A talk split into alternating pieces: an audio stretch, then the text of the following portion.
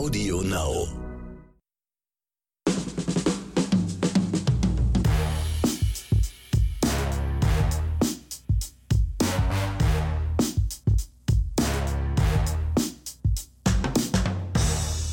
Willkommen zu einer neuen Episode von Oscars und Himbeeren. Hier sind wieder Axel Max, der mir feixend und grinsend gegenüber sitzt. Hallo. Genau, ihr habt ihn gehört. Also ich meine, gut, äh, es spricht für sich. Ich spare mir jetzt jeglichen Kommentar. Er Und- wieder, weiß ich, wie Spaßbremse, der Facility Manager aus der Eichhörnchenstraße. Und Ronny Rüch, genau, das ist meine bescheidene Persönlichkeit. Ja, hier sind wir wieder, Oscars und Himbeeren. Und ja, ich habe gerade gemerkt, wir haben eben noch mal gesprochen vor dem Podcast, äh, wir haben verflucht viel äh, Zeug heute in der Se Also ich hoffe, wir kriegen das alles komprimiert hin. Heute wird's pickepacke voll und für euch da draußen Ja. natürlich wieder sehr, sehr interessant, weil wir haben den heißesten Kram natürlich wieder Ja. zusammengesucht. Und, und querbeet. Also ich finde, Ja. das ist sehr, sehr abwechslungsreich heute wieder. Heute muss ich aber noch, bevor es losgeht, noch sagen, ihr wisst ja, ähm, wir feiern ja unsere Himbeere immer besonders und einige Zuhörerinnen und Zuhörer natürlich auch. Heute ist es aber leider keine so eine Feierhimbeere wie The Tomorrow War, den wir ja wirklich mit jeder Pore ablehnen als Filmfreund. Heute ist es wieder mal eine Himbeere, bevor ich später dazu komme, die mir auch ein bisschen Herzblut abverlangt. Also es ist eine Himbeere, sage ich mal, die wir heute schweren Herzens vergeben. Deswegen, liebe Leute da draußen, wir müssen nachher alle ganz zusammenhalten für Ronny, weil das, ich, ich kann es euch aus dem Ja. Vorgespräch sagen, es wird nicht leicht für ihn. Es wird nicht leicht. Ja, das ich, will jetzt nicht, ich will damit nur sagen, ähm, dass ich halt, es gibt halt diese Himbeeren, die ich echt mit Liebe vergebe, ja, wie gesagt, wie so Tomorrow War, das ist, also was ein, ah, da gehen mir die Nackenhaare hoch vor Wut, ja. Und es gibt Himbeeren, wo ich denke, mein Gott, ist, der Film hat eigentlich Potenzial und er hat so viel Gutes. Deswegen, es gibt solche und solche Himbeeren. Heute ist es mal so eine, so eine Himbeere, ja, also keine Feierhimbeere. Ja, und du hast ja heute was ganz brandaktuelles, deswegen ähm, werde ich Taufrisch, taufrisch. taufrisch, ja, vor Axel mich verneigen. Ja, und ich würde sagen, bevor wir jetzt hier, ja, wir haben ja immer so ein bisschen den Hang, oder ich zumindest, immer so viel abzuschweifen. Endlich gibt mein- es zu. Ja, Folge, was ist das, hast- 48 und er gibt es endlich zu. wir cutten jetzt einfach mal schnell hier und switchen jetzt ganz smooth rüber zu unserem ersten Oscar.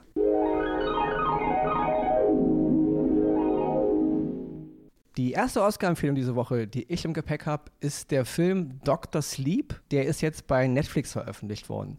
Dr. Sleep ist ähm, 2019 in die Kinos gekommen und ja, und die einschlägigen, sage ich mal, Literaturfreunde und äh, Cineasten unter uns, die werden natürlich wissen, worum es hier geht. Dr. Sleep ist ein Roman von Stephen King, ist im Grunde die Fortsetzung von Shining. Wir alle wissen natürlich, Shining damals 1980 von Stanley Kubrick verfilmt. Ich meine, da brauchen wir nichts zu sagen. Ein Kubrick-Filme- Meisterwerk. Genau, Kubrick-Filme sind sowieso ein Meisterwerk, betrifft jeden einzelnen Kubrick-Film. Die Geister können sich streiten, welcher ist jetzt der beste. Ja, jeder hat so seine Favoriten. Ich hingegen bin ein großer Freund von Shining gewesen, im Gegensatz zu äh, Mr. King, Stephen King. Der war nie so beeindruckt von der Verfilmung von Kubrick. Ich auch als großer Freund, also früher, heute ich, muss ich ehrlich gestehen, habe ich nicht mehr so viel King gelesen, aber früher in meiner Jugend habe ich King-Romane verschlungen. Ich verstehe die Kritik, die King an Shining hat. Ja, ich ich glaube, er hat mal irgendwas sowas gesagt. Ähm, für ihn ist Shi also sinngemäß, Leute, er äh, nagelt mich nicht fest.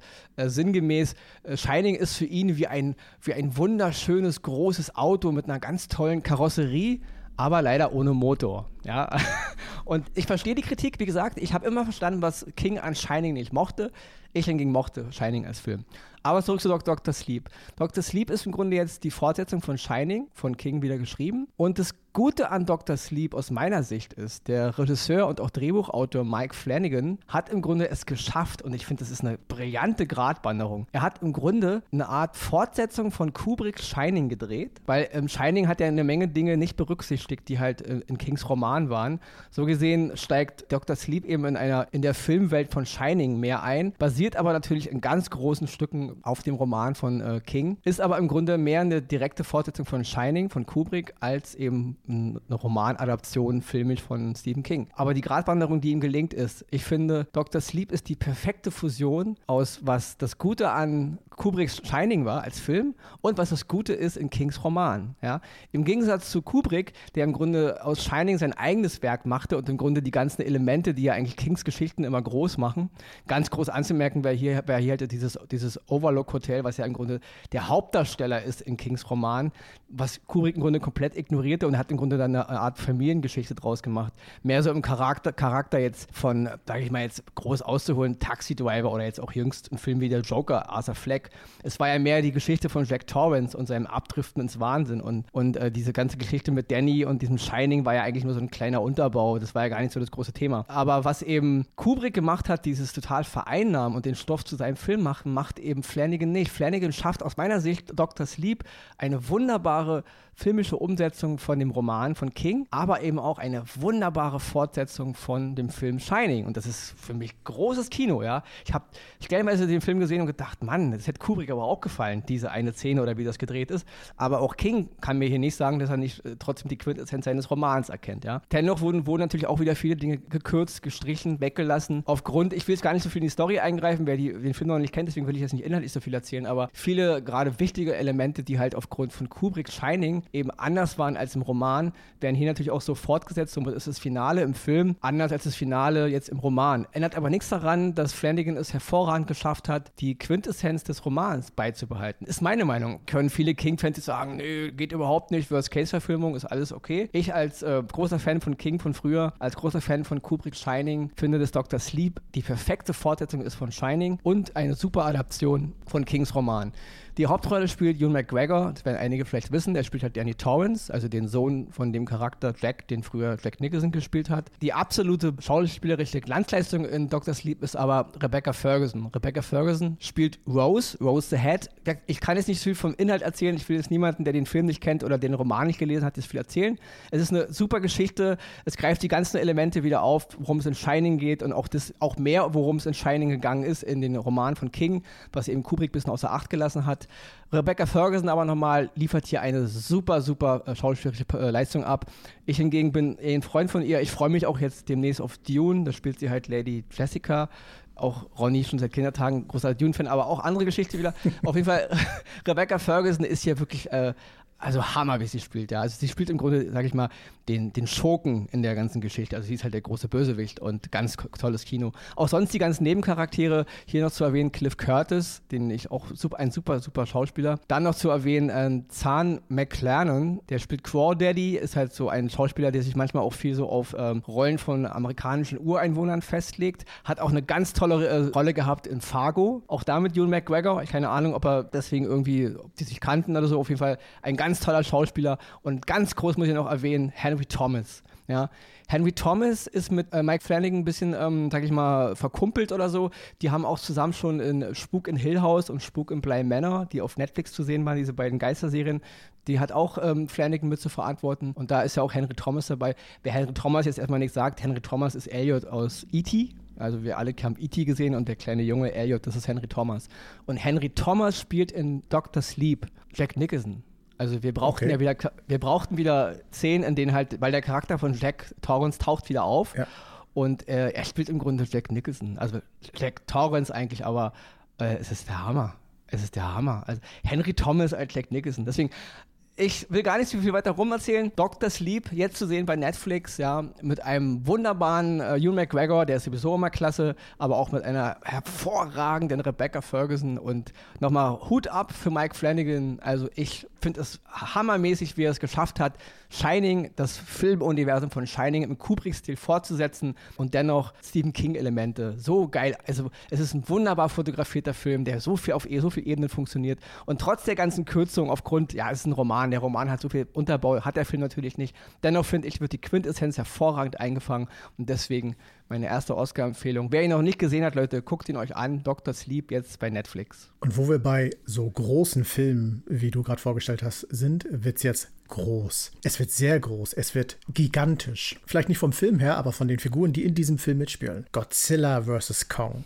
Jetzt zu sehen auf Sky. Und ich habe diesen Film im Kino jetzt gesehen. Das war mein erster Kino after lange Pandemie. Ihr kennt das alles da draußen? Das, das klang halt wie, oh, ich habe Feuer gemacht. Ich, richtig. Ich habe Feuer. Ihr kennt, ja, Castaway. Mm, auch ein guter Film. Den habe ich jetzt noch nicht ja. gesehen. Aber, äh, also schon lange her. Ihr wisst, mein Gott, der bringt mich durcheinander, der Kerl. Aber weiter geht's. Godzilla vs. Kong. Zu sehen auf Sky, habe ich gerade schon gesagt. Ist die Fortsetzung von äh, Godzilla 2 King of the Monster. Und King of the Monster, wenn ihr euch daran erinnert, wurde ja von Ronny sehr kritisiert. Aufgrund, äh, so wie es gemacht wurde, weil es sehr dunkel, sehr neblig, nicht viel zu sehen. Offenbar hat man zugehört, weil in Godzilla vs. Kong sieht man eine ganze Menge. Natürlich, die beiden Giganten treffen aufeinander. Sie hauen sich ordentlich auf der Mappe. Das ist gut aufgenommen. Das ist tolle Action. Das ist Popcorn ohne Ende. Es gibt in, dieser, in diesem Film so zwei Erzählstränge. Ich will gar nicht so viel erzählen, weil er ist ja wirklich noch ganz frisch und ihr sollt ihn auch natürlich selber gucken. Wobei sich die Geschichte ja im Grunde von selbst erzählt. Aber es gibt den Erzählstrang mit Alexander Skarsgård, der den Dr. Nathan spielt. Und die ist wirklich gut. Die bezieht sich mehr in Richtung Kong, also King Kong, und äh, wie es quasi mit ihm weitergeht. Und das ist toll erzählt. Das ist spannend. Das hat berührende Elemente. Das hat spannende Elemente. Das hat auch bildgewaltige Elemente. Und dann gibt es leider diesen Erzählstrang von Millie Bobby Brown. Und sie ist ja im Moment so eine gehypte Schauspielerin, die, ne, aufgrund ihrer ganzen äh, Stranger Things Geschichten und sonstiges. Aber da muss ich wirklich sagen, das ist der dicke, dicke Nachteil an diesem Film, weil diesen Erzählstrang, den hätten die komplett rauslassen können. Der ist so overacted, der ist so kindisch, kitschig, teilweise auch wirklich blöd gemacht. Und das macht diesen Film dann leider in dem Moment immer so ein bisschen so, wo man denkt, so, oh, was soll das? Gott sei Dank switcht es dann immer wieder schnell in die, in die Geschichte um, worum es dann eigentlich geht und wie halt diese beiden Giganten aufeinandertreffen. Warum sie aufeinandertreffen, äh, da muss ich auch so einen kleinen Kritikpunkt sagen. Die Geschichte hätte ich mir ein bisschen inhaltlicher ausgefüllt gewünscht, ist aber eher so, wahrscheinlich so eine Geschmackssache. Vielleicht sagen auch andere, ja, genauso muss es sein, ist auch okay. Trotzdem muss ich sagen, Leute, schaut den Film euch an. Ihr werdet begeistert sein, weil der ist laut, der ist ist bunt, der ist gewaltig und wer, gerade wer große Fernseher zu Hause hat oder vielleicht sogar eine Leinwand, der wird das einfach lieb, weil er scheppert vorne und hinten und am Ende hat man auch so ein, ich würde mal sagen, so ein kleines Tränchen äh, vielleicht in den Augen, weil es einfach auch eine rührende Geschichte ist. Aber dazu dann später mehr. Wenn ihr es gesehen habt, werdet ihr wissen, worum ich spreche. Ronny hat die noch nicht gesehen und ich nee, bin sehr nicht. gespannt, wenn Ronny in der guten drei Stunden mich dann anruft und äh, mich, mir dann irgendwas erzählt. Ich weiß noch nicht was. so, sowas wie der Handlungsstrang mit Millie Bobby Brown war doch der Hammer. Er hat einen Oscar verdient eigentlich, oder der Rest des Films war überflüssig. ich, ich fand ja schon den ganzen Handlungsstrang äh, mit Millie Bobby Brown in, in Godzilla 2 schon total blöd. Ja. Also dieses ganze Familiengedöns geklickt, das, also was ein Quatsch. Aber da also, hat es deswegen. zumindest noch ein bisschen Bezug zu dem gehabt, was da passiert. Jetzt ist es wirklich so ein Strang, wo, ich, also das kannst du auch rausnehmen, dann ist der Film genauso gut. Also das ist kein Für und kein, das ist einfach nur völlig überflüssig. Aber wie gesagt, schaut es euch selber an, vielleicht habt ihr da auch eine ganz andere Meinung. Ich kann nur sagen, Godzilla vs. Kong, groß, gigantisch, weil sie halt groß und gigantisch sind und es macht einfach riesen Spaß, diesen Film zu schauen. Deswegen viel Spaß dabei. Apropos, jetzt wird's bunt, glaube ich. Jetzt wird's bunt. Jetzt wird's richtig, richtig richtig bunt. Also jetzt kommt ein Film, das ist mein zweiter Oscar diese Woche. Da werden jetzt einige vielleicht sagen, die den schon gesehen haben, oh Ronny, wie kannst du diesen Film, Film empfehlen? Ja, weil der Film hat wirklich einen Haufen miese Kritiken bekommen. Ich rede kurz dazwischen. Leute, das ist ein richtiger Ronny-Film. Wirklich. Aber das ist wirklich respektvoll und mit viel äh, Lob gemeint. Das ist ein Ronny-Film. Ja, das ist wirklich ein Ronny-Film, ja. Der Film kam, äh, also wurde 2008 äh, in, die, in den Kinos gebracht. Er wurde größtenteils in den Potsdamer Filmstudios in Babelsberg gedreht und in Berlin. Also das ist halt, oder eigentlich hauptsächlich. Da ist er gemacht worden. Die Regisseure oder mittlerweile Regisseurinnen dieses Films sind die Wachowski-Schwestern. Zum Zeitpunkt der Dreharbeiten waren sie aber noch die Wachowski-Brüder. Ja? Es geht um den Film, und jetzt, ja, ich werde einige werden sagen, buh, es geht um den Film Speed Racer. Ja? Yay! so. Speed Racer ist ein Film, der, hat, der kam damals in die Kinos. Ich finde, der ist total unter Radar gelaufen und er hat verflucht viele negative Kritiken bekommen, die ich auch größtenteils verstehen kann. Ja? Speed Racer ist ein Film, der auf einer japanischen Anime-Serie aus den 1960er Jahren basiert. Der Film handelt im Grunde von einem jungen Rennfahrer, der halt in Verstrickungen mit Rennkonzernen und mit, ja, mit Börsengeschäften und äh, so eine Familiengeschichte und ja, ein bisschen mit, mit Korruption und worum geht es, äh, die Ehre des Rennfahrers wiederherzustellen. Ist im Grunde, im Grunde auch nur ein bisschen so der Nebenakt das Krasse an dem Film ist im Grunde, wie er gemacht ist. Der Film ist im Grunde gemacht, ja, ich weiß nicht, als wenn man ähm, eine riesige Tüte Gummibärchen mit äh, tausenden verschiedenen Formen und Farben übereinander, wie, wie, wie, so, ein, wie so ein Bällebad, mhm. wie so ein Bällebad in so einer, in ja, so einer Ballturm. Ja? Genau. Du springst da rein und die Bälle, bunten Bälle fliegen um dich rum und du bist wieder zwölf. Ja? Und so ist der Film. Der Film ist knallbunt, er ist voll over the edge. Es gibt nicht ein Bild, selbst das Logo der, der Produktionsfilm am Anfang ist schon äh, bunt, Prisma, äh, explodiert förmlich, ja. Und so ist auch der ganze Film. Man muss ein bisschen Spleen, glaube ich, auch für die alten Anime-Serien haben. Man muss ein bisschen auch ein Gefühl dafür haben, aus was für ein, sage ich mal, Filmuniversum die Wachowski-Schwestern kommen. Dieses ganze, also viele hassen ja auch ihre, ihre äh, Matrix-Fortsetzung. Den ersten haben sie alle gefeiert, Teil 2 und 3 fanden viele auch nicht so doll. Ich hingegen finde alle drei total megamäßig. Ich fand auch damals diese Animatrix toll. Ich fand auch Cloud Atlas ein Megafilm. Ich weiß, ähm, Axel fand den nicht so. Ja. Ich halte Cloud Atlas für einen brachialen Film. Ich verstehe alle, wie gesagt, die meckern. Ich verstehe das wirklich, Leute. Aber alle, die Speed Racer noch nicht gesehen haben, möchte ich trotzdem heute mal aus meiner Sicht die Oscar-Empfehlung aussprechen, weil ähm, es, ist ein, es ist ein anderer Film. Und es ist, wie du auch schon sagtest, man muss sich darauf einlassen. Nicht? Es ist kein Film, der, der, der, der nach gängigen Erzählmuster funktioniert. Er ist halt sehr abgedreht gemacht. Er ist auch, obwohl es natürlich ähm, reelle Schauspieler sind, ist es trotzdem gemacht wie eine Anime-Serie. Also auch vom Cut, vom Schnitt, die, auch die Action, die ist so drüber und so.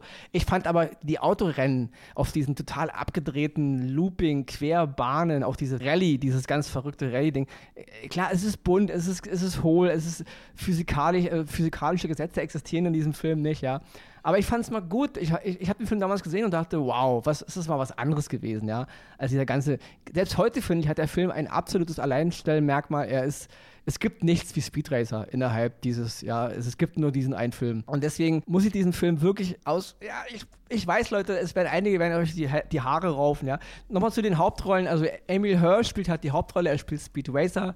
Wir haben noch Christina Ricci, John Goodman, Susan Sarandon, Matthew Fox, den einige aus Lost noch kennen, ja, also Jack Shepard hat er da gespielt. Dann auch ein paar deutsche Schauspieler, Benno Fürmann spielt mit, Moritz bleibt treu. Ich glaube sogar Jana Palaska hat eine kurze Rolle, wenn ich mich nicht täusche.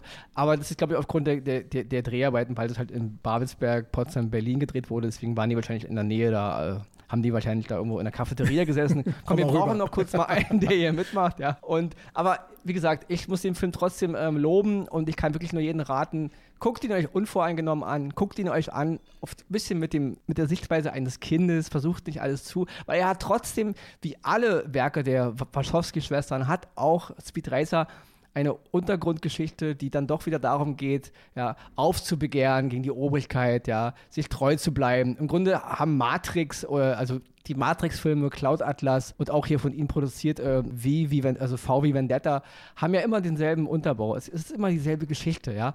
Eine Minderheit kämpft gegen eine unbesiegbare Macht, ja.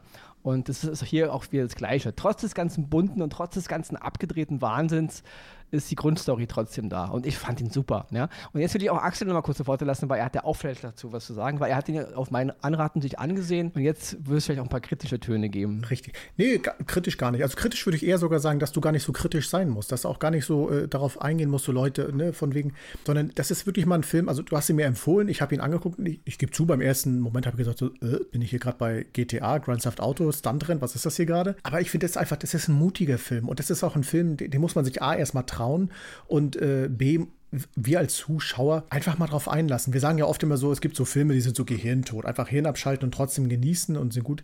Hier geht es gar nicht darum, das Gehirn abzuschalten, sondern hier geht es einfach mal darum, sich auf dieses Künstlerische, was da geschaffen wurde, einfach mal einzulassen. Das ist schrill, das ist auch äh, teilweise overacted vielleicht, aber es ist unterhaltsam. Ich finde die schauspielerische Leistung äh, in so einem Film, das zu spielen, finde ich großartig. Also da muss man vor den Schauspielern, auch vor groß und klein, äh, haben ja alle unterschiedliche Alter, einfach den Hut ziehen. Und die Story ist, ich, also ich finde sie super super. Ich, wie gesagt, ich habe am Anfang kurz gestutzt, aber als ich mich auch darauf eingelassen habe und wirklich gesagt habe, Mensch, warum nicht? Muss ich einfach sagen, ein toller Film und du hast völlig recht. Ich wüsste nicht mal annähernd einen Film oder auch eine Serie, die in die Richtung geht. Wahrscheinlich werden jetzt die Animes aus den Ecken kommen äh, und sagen, da, hier, da kenne ich noch das und das. Ja, ja klar, also im, im Anime-Bereich auf jeden genau. Fall, aber, aber nicht, nicht im, im Realfilm. Ja. Also zumindest nicht im westlich geprägten äh, genau. Realfilm. Nicht? Und deswegen, und, und, wir stehen ja auch gerade dafür, dass wir immer mal wieder sagen, so, auch solchen Filmen äh, muss man mal die Chance geben und äh, auch äh, präsentieren, auch darstellen äh, für die breite Masse. Und wir sind ja die breite Masse hier wohlgemerkt. Deswegen schaut ihn euch einfach mal an. Das ist, wie gesagt, es ist ein Experiment, es ist gewagt. Vielleicht sagt ihr am Ende, naja, war nicht mein Ding, ist ja alles gut, aber probiert es einfach mal, weil vielleicht werdet ihr überrascht. Und das ist ja das Schöne daran, überrascht zu werden. Deswegen, genau. Speed Racer gerne.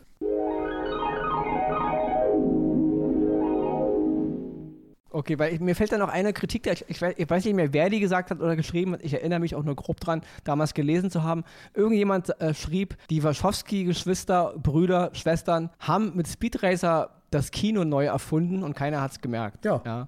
Und Passt, das ist wirklich, perfekt. Das passt, passt hervorragend. Ja, Ja, Es, ist, es sind andere Sehgewohnheiten, auch, also optisch auch, aber, aber du hast im Grunde schon alles gesagt, deswegen ich will ich gar nicht weiter labern. Speed Racer, jetzt zu sehen bei Amazon Prime, guckt ihn euch an. Und wenn ihr ihn scheiße findet, seid nicht sauer auf uns. Es ist ja nur eine Empfehlung. Ja? Wir haben ihn gefeiert und ihr müsst ihn ja nicht feiern. Aber dennoch, wie Ihr äh, werdet ihn feiern. sagte, Punkt. wir müssen auch mal so eine Filme mal wieder mal eine kleine Plattform geben. Richtig. Und damit kommen wir jetzt in dieser Woche zu unserer Zuhörer, Zuhörerinnen-Empfehlung. Und jetzt werden wir heute wieder mal ein klein bisschen mehr Platz einräumen. Wir hatten letzte Woche die Empfehlung von Funny und äh, Big Little Lies anzugucken. Das ist eine Serie, die ist in zwei Staffeln äh, verfügbar, pro Staffel sieben Folgen. Sie handelt im Grunde von einem, ja, von einer, nennt man es, Ehefrauen-Müttergruppe in einem Küstenort von Kalifornien, in einem sehr wohlhabenden ja, Ja, bitte, du kannst ich, kurz ich, eingreifen. Ich werde werd mir jetzt wahrscheinlich da draußen ein paar Feinde machen, aber ich finde es die deutlich bessere Version von Desperate Housewives, muss ich ehrlich genau, gesagt ja. sagen. Diese, diese Quer Quer Querverweise gab es Gen- öfter, nicht? Genau. Weil Desperate Housewives hat seine Berechtigung und war auch eine tolle Serie, auch sehr unterhaltsam, aber ich finde Big Little Lies äh, also ist noch mal ein ganzes Level mehr, weil, wie du schon sagtest, er spielt ja in so einem äh, kleinen Ort, Monterey. Übrigens, äh, jetzt muss ich wieder angeben, ein sehr schöner Ort. Ich bin selber schon dort gewesen, der, der, der ganze Küstenabschnitt. Also auch das, was die da bildlich eingefangen haben, ist das, was Monterey jetzt, ausmacht. Jetzt, jetzt gibt er aber wirklich an. Muss ich, Natürlich. Leute, alle, die jetzt sagen, Buh, Axel, ja, ich stehe dahinter. Damit kann ich leben. Nein, aber und auch äh, die, diese Ort Monterey fängt einfach diese Seele dieser Serie einfach wunderbar ein, diese, dieser ganzen Gegend. Und man muss ja auch sagen, diese Serie ist ja grandios besetzt, wenn man sieht Reese Witherspoon, Nicole Kidman, Charlene Woodley, die ich persönlich äh, in dieser Serie total feiere, grandios Ja, gespielt. Das war echt super. Und dann wieder, und äh, wir hatten den Namen vorhin schon mal, Alexander Skarsgård, der äh, auch einen absolut genialen äh, Charakter spielt, der wirklich zwischen äh, Genie und Wahnsinn hin und her schwankt. Und diese ganze Serie ist einfach, die ist toll aufgenommen, die ist bildlich äh, genial umgesetzt, die ist emotional, ein absoluter Kracher, die hat äh, wirklich äh, von oh bis hin, ach du Scheiße, alles dabei. Und äh, deswegen muss ich sagen, liebe Fanny, vielen, vielen Dank für diese Empfehlung. Ich wäre im Leben nie darauf gekommen, mir diese Serie anzugucken. Und ich bin dir echt dankbar, weil ich feiere die Serie. Ich habe jetzt bis jetzt nur die erste Staffel sehen können, bin aber an der zweiten auf jeden Fall dran und großartig. Ja, ich, äh, ich so viel Superlative kann ich gar nicht finden. Das ist wirklich eine Serie, wie ich sie lange nicht mehr so in, in der äh, guten Form gesehen habe. Und äh, ja, Ronny, mach ruhig mal weiter. Ich muss mal eben mich sammeln, um dann gleich weiterzumachen. Ja, also auch von mir nochmal ganz, ganz, ganz äh, liebe Grüße und dickes Lob raus an Fanny. Das ist wirklich eine super Empfehlung gewesen. Ich hatte sie auf dem Schirm, meine Listen explodieren. Sie war in meiner Liste eingetragen, hatte sie aber noch nicht geguckt. Wir haben sie jetzt aufgrund deiner Empfehlung uns angeguckt. Ähm, ich habe mir auch schon beide Staffeln angesehen. Ähm, zur zweiten Staffel sage ich gleich noch was, äh, bisschen, also noch an kurzen anderen Text. Ich muss auch sagen, ähm, also die erste Staffel, die sieben Folgen, finde ich, ist eine super, es ist ein super toller Erzählrhythmus. Also man ist in einer Geschichte drin, man weiß wirklich bis zum Ende nicht, worauf läuft es hinaus, ja. Es ist ein super, auch eine Art Katz-und-Maus-Spiel. Man denkt, wer hat jetzt hier was, wem angetan. Es ist super erzählt. Auch hier muss ich nochmal ganz doll äh, den Schnitt hervorheben. Das hatte ich ja schon mal bei Fossi in Verdun vor ein paar Wochen. Ich habe selten auch gesehen, dass der Schnitt so gut benutzt wird, um die Geschichte zu erzählen, ja. Hier gibt es wirklich ganz radikale Schnitte, ja. Da hätte sich auch ein Stanley Kubrick dran gefreut, ja. Das ist wirklich ganz groß erzählt. Und auch nochmal, das geht aber auch ein bisschen auf Fanny zurück. Fanny hat ja in ihrer E-Mail auch erwähnt, äh, dass ich auch mal auf den, oder dass wir mal auf den Soundtrack achten sollen. Oh ja. Also, und das muss ich auch echt sagen. Ich habe selten so viele gute Musik gehört in Ja, einer Serie. Ja, absolut. also dieser eine Kindercharakter, ich glaube die Tochter von Reese Witherspoon ist es, die hört ja auch permanent Musik, nicht? Und ist auch sehr lustig erzählt, wie sie da immer mit ihrer lauten Musik nervt und so, ja. Auch hier nochmal die Kinderdarsteller, auch ganz großes Kino, ja. Nochmal hervorzuheben muss ich hier auch mal Nicole Kidman, ja. Ja. Nicole Kidman ging mir, ging mir mal ein paar Jahre ziemlich auf die Nerven, weil vieles fand ich ein bisschen Overacting, auch damals ihre ganzen Botox-Geschichten und so. Aber mittlerweile muss ich wirklich sagen, sie ist eine fantastische Schauspielerin geworden. Und auch hier wieder, was sie hier abliefert, ja. Also ich finde, sie, stößt, sie sticht aus allen heraus, in, auch in dieser Serie. Die sind alle gut. Also äh, Laura Dern sowieso, ist, äh, Laura Dern kriegt ihr eigenes Denkmal, ja. Reese Witherspoon sowieso, Charlene Woodley und ja, und auch Zoe Kravitz, auch gut. Aber ähm, Nicole Kidman, finde ich, hier ist hier eine Augenweide. Also schauspielerisch, ja. Es ist, es ist göttlich, was sie hier spielt. Wie sie in einer Szene von Stolz zu gebrochen wechselt in Ja. ihren Augen. Also ganz, ganz großes Kino, was sie hier abliefert. Und nochmal zurück zu Fanny und ihrer ähm, Empfehlung wegen der Musik. Die Musik hat mich hier, also wirklich, es, es gibt selten eine Serie, wo ich den Abspann noch wirklich bis zum letzten Buchstaben laufen lasse, weil ich mir das Lied noch anhören will. Ja. Das ist ganz groß, die Musik. Und da muss ich mal eins, ich, ich kannte diesen Sänger nicht, und zwar ist es Leon Bridges, der, der sein, sein Song River läuft auch in einer Folge am Ende. Und das ist so ein Sänger, der so im Stile von Otis Redding und Sam Cooke Musik macht. Und also das ist einer der schönsten Songs, die ich seit Jahrzehnten gehört habe. Ich habe da gesessen, ich dachte erst, es ist ein Song aus den 60ern oder so. Dachte halt so an Leute wie Al Green oder so und dann habe ich das gegoogelt und dann bin ich auf diesen Jungen gestoßen und ja, also großes Kino nochmal, ja. Also auch die Musik, ja.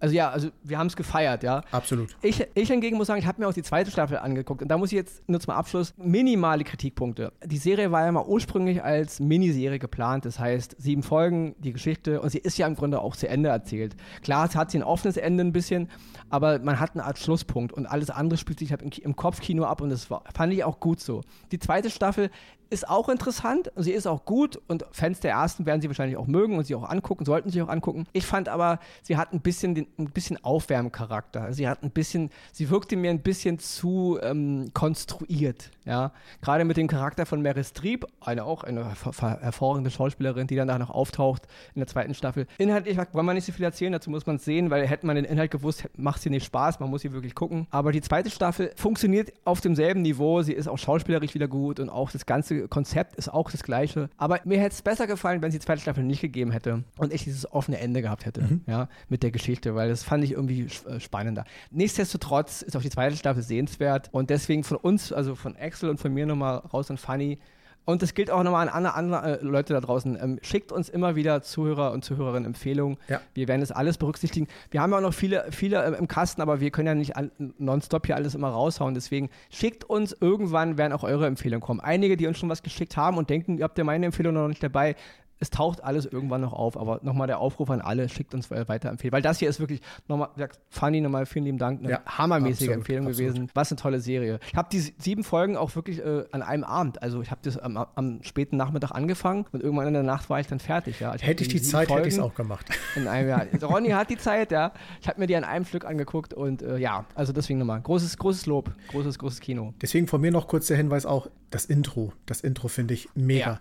Mit der Musik, mit dem Schnitt, alles. wie alles vorgestellt wird, auch mit denen, wie die Kinder erst durchs Bild gehen und dann die äh, Frauen durchs Bild gehen. Super Großartig, gemacht. wieder ein mega auch geiles hier Intro. Hier nochmal ein großer Aufruf und ein großes Lob auch an Sky. Zumindest bei mir bei Sky gibt es keine Vorskeptist-Taste. Nee. Äh, genau, ja. gibt es nicht. Bei Sky muss man den, den, den Vorspann gucken, es sei denn, man spult ihn selber vor. Äh, ich bin echt der Meinung, diese anderen äh, Streamingdienste sollte diese Taste wieder rausnehmen, weil sie nervt einfach. Ja. Gerade in Intros, die manchmal nur äh, fünf Sekunden gehen, da muss ich nicht so eine riesige äh, Vorskip-Taste einblenden, die im Grunde das ganze Logo zerstört. Also eine ganz dumme Funktion. Ich habe keine Ahnung, ich guck mal nach, kann man die irgendwo ausstellen? Da können ja gerne einige Leute belehren, ob man diese Funktion ausstellen kann.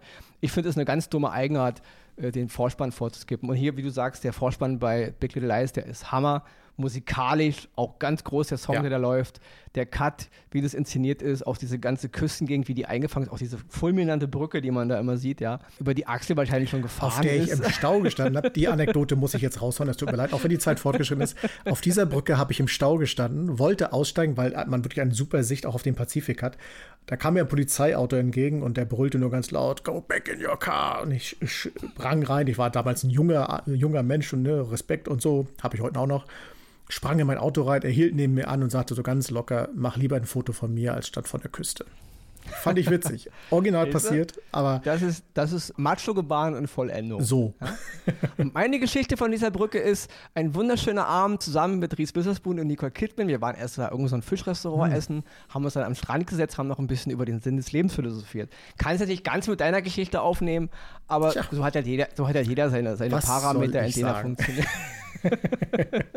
Nein, aber Leute da draußen, schön, dass du noch erwähnt hast, dass es bei Sky läuft, war noch ein wichtiger Hinweis und deswegen Big Little Lies of Sky, haut es euch rein. Das ist eine wirklich grandiose Serie. Und damit switchen wir jetzt zur Himbeere und da wir schon ein bisschen in der Zeit äh, drüber sind, werde ich das jetzt ganz kurz machen. Es geht um den Film Capone. Ein ganz neuer Film, gedreht 2020 mit Tom Hardy in der Hauptrolle. Tom Hardy spielt Alfonso El Capone, ja, wir alle kennen El Capone, ja. 20er, 30er Jahre, großer Gangster in Chicago, ja, Scarface, von ihm kommt übrigens auch die Bezeichnung Scarface. Ähm, wegen Steuerhinterziehung und Geldwäsche dann zu elf Jahren äh, Freiheitsstrafe verurteilt, hat dann in Alcatraz gesessen, hat sich mal ähm, irgendwann mit Syphilis infiziert und hat dann eine Art, das kennst du vielleicht besser, hatte ich mit dem Begriff aus, eine Art Neurosyphilis, also. Es ist im Grunde eine neurologische Variante des Syphilis, also äh, genau. es ist auf jeden Fall in seinem Gehirn irgendwann niedergeschlagen. Genau, genau, ja. daran hat er dann gelitten unter Demenz kam aus dem Gefängnis, hat dann auch acht Jahre in Florida auf seinem Anwesen im Grunde rumvegetiert und der Film handelt von seinem letzten Lebensjahr. Man darf nicht vergessen, Al Capone ist mit 48 Jahren gestorben. Man denkt immer, mein Gott, der Mann war bestimmt, aber 48 Jahre, dann war er tot, ja.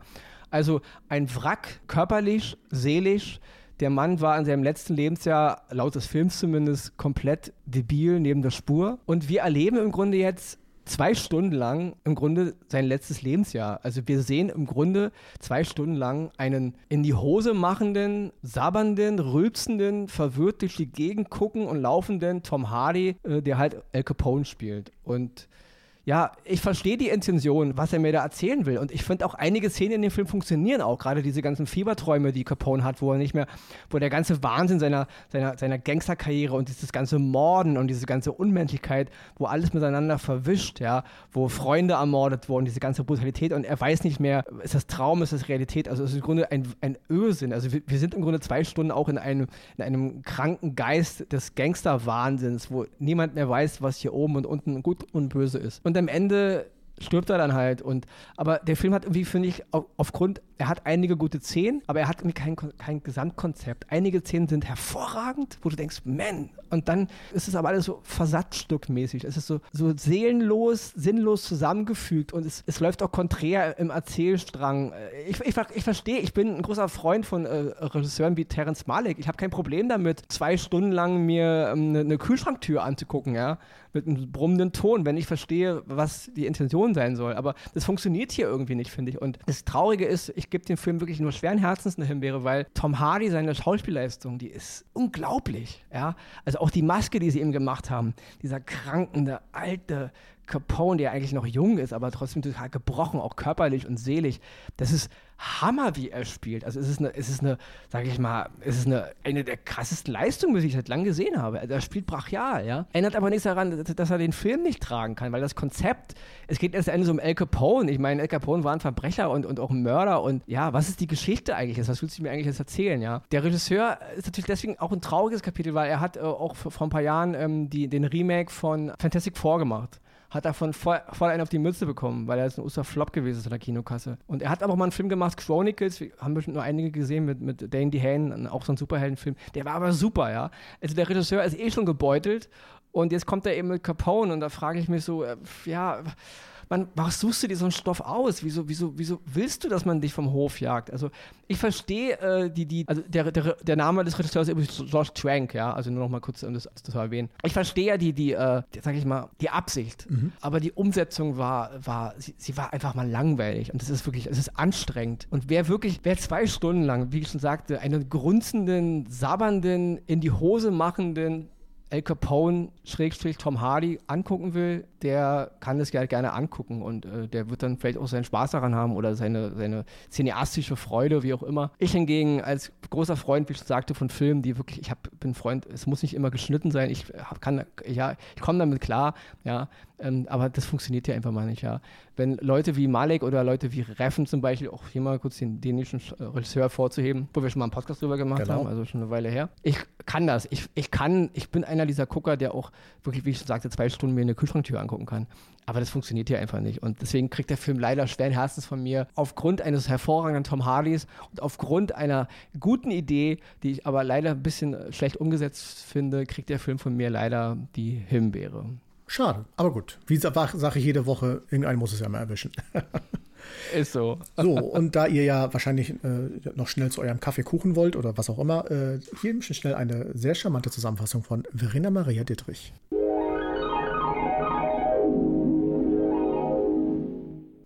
Die Oscars gehen dieses Mal an Dr. Sleep, Verfilmung des gleichnamigen Stephen King-Romans mit Ewan McGregor und Rebecca Ferguson, zu sehen bei Netflix. Godzilla vs. Kong, Neuadaption des ultimativen Kultmonsterkampfes mit Alexander Skarsgård, Millie Bobby Brown und Rebecca Hall, zu sehen bei Sky. Speed Racer, Rennsport-Action-Komödie von Lana und Lily Wachowski mit Emil Hirsch, John Goodman und Matthew Fox, zu sehen bei Amazon Prime. Die Oscar-Zuhörerempfehlung geht dieses Mal an Big Little Lies, US-Dramaserie in zwei Staffeln mit Reese Witherspoon, Nicole Kidman und Laura Dern, zu sehen bei Sky. Die Himbeere geht in dieser Woche an Capone, US-Filmdrama über das letzte Lebensjahr von El Capone mit Tom Hardy, Linda Cardinelli und Matt Dillon, zu sehen bei Amazon Prime.